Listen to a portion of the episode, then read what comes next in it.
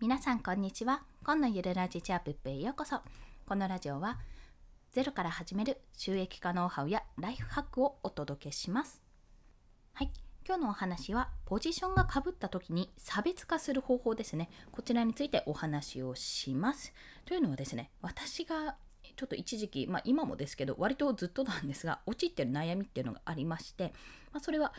とあるコミュニティ内でまあ、というかツイッターなツイート内インスタグラムだったら SNS 内であこれポジションかぶってんなって思ったことがあったんですよ。でポジションがかぶると自分が目立たなくなると、まあ、目立ちたいんでねここ。目立たなくなるなって思ったことがあったので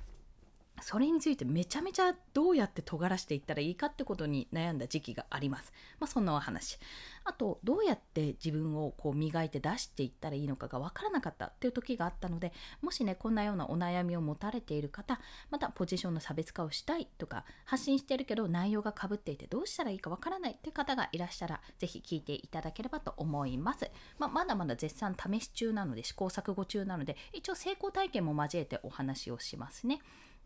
今回、このえー、この放送のポイントなんですけども3つございます。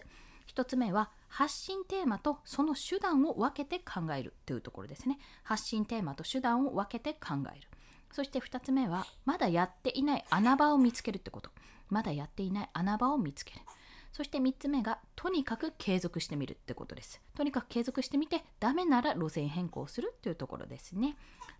この3つのポイントについて1つずつ解説をしていきます。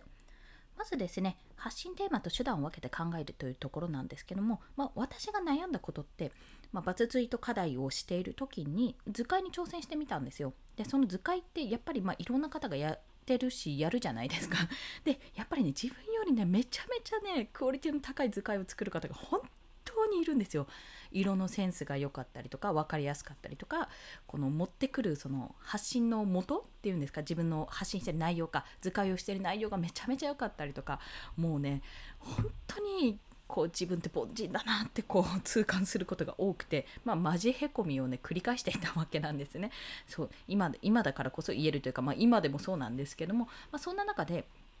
私はちょっと考えたんですけど自分が発信するテーマ、まあ、SNS において発信するテーマとその手段と分けて考えないとこれはごっちゃになると思ったんですよ。というのは図解っていうのは、まあ、ある意味テーマにもなりますが基本的には手段なんですね。文字でやることを図解にしてやってるだけなんですよ。これ図解じゃなくても変な話こう画像であれば図解じゃなくてもグラレコグラフィックレコードこう手書きのノートのまとめみたいな絵をつけたまとめみたいなものでも全然いいしそれこそ漫画とかイラストとかそういった形でも全然いいわけですね。だから図解は、まあ、私自身図解をするのも好きだし結構インプットアウトプットの形としてはやっぱり最良なのでじゃあこれと発信テーマとはちゃんと分けようと図解で発信するのはもあのやってみることにするとしてじゃあその発信テーマを何にしたらいいかってところにちゃんと注目をしようと思ったんです。で、まあ、発信テーマに至っては正直言ってまだまだ悩んでるところがあるんですよ。まあ、Kindle 表紙デザイナーとして一応今出していますけども、まあ、Kindle 表紙デザインも今案件としては受注はしてないですし現状としてはね。あとは経歴経歴というか実績としてやっぱりあの大きな実績が1つできたのでそこがあるからこそやっていたけどもちゃんと自分でその路線変更するときは路線変更しようと。これ3つ目でもお話ししますがもし迷ったらダメだなってこっちにやってみよう。こあじゃあこっちダメだったからあっちにもやってみようかなっていうふうにやっぱものは試しということでやっていくことが重要。なので発信テーマとまず手段を分ける。図解はあくまで手段ってことを踏まえてじゃあ発信テーマをどうしていくかってことを考えていくというところです。そして2つ目がまだやっていない穴場を見つけるというところ。なのでこれは図解をしている、えーと、手段としては図解を使ってやっぱりバズを発生させている方がたくさんいる中でじゃあこの人たちがやってない穴場この人たちに求められていることとは別にこっちの方向だったら求められるかもっていうところを探そうという形になったんです。これね、面白いというか、皆さんどうかわからないんですけども、まあ、会社でも組織でも何でもいいんです。複数にいる中で、まあ、極論ねどうやったら自分が目立つかって考えるわけですよ。でやっぱりライター例えばライターグループがいるとしたらライターグループの中でもやっぱすっごいライターさんっているわけですよ。ゾロゾロゾロゾロと。でこの中で自分は入れないなって。あどう考えても実績は少ないし書けるものもないし文章力スキルとしても未熟だしじゃあどうしたらいいんだって思った時にやっぱジャンルですよねそこで差別化するとしたら。ジャンルとかあとは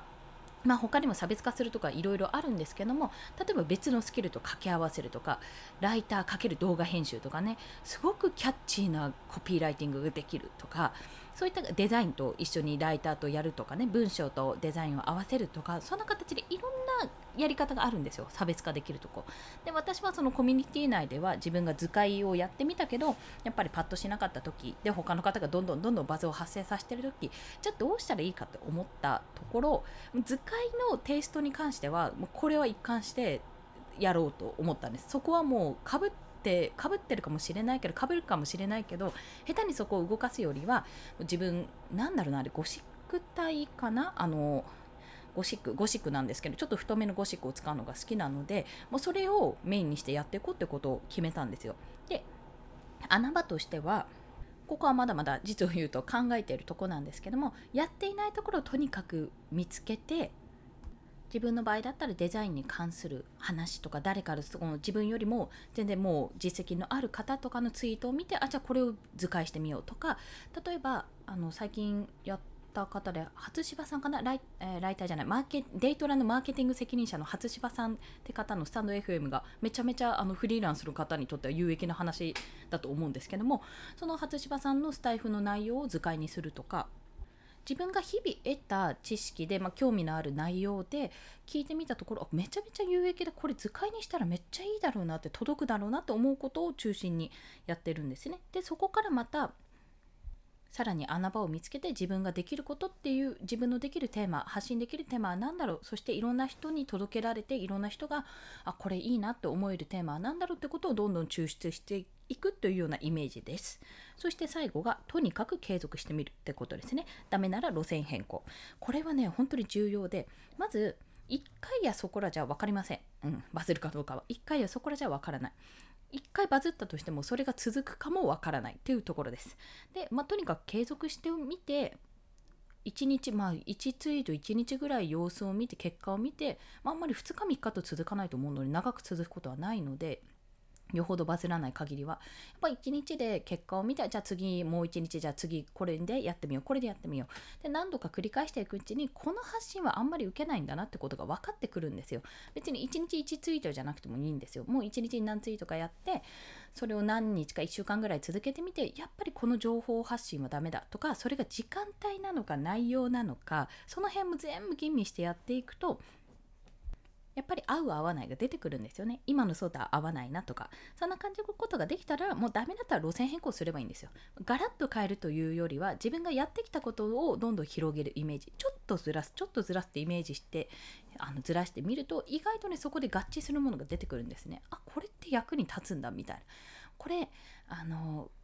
これはどこだっけな？自分の商品の作り方とか振り子の多分中級編の講座かな？動画講座で出てた自分の商品の作り方のところにもあったんですけどももうちらっとちょっとだけお話しすると要はねやってみないと分かんないってことをお話ししてたんですよ。もうね至極当たり前だけど実際に実際問題やっぱりやってみないと分かんないってところがあるので結局あれはどうだ？これはどうだ？ってある程度ねあの実績を積んで自分で経験をしていればこれはダメだろうっていう判断はできるかもしれないけどけどもでも実際はやってみないと分かんない。そういったところがあるので是非継続してみてダメなら路線変更っていうような形でまあダメだったらね次に進めばいいやっていうような気持ちでやってみると良いです。ということで本日はポジションがかぶった時に差別化する方法についてお話をしました。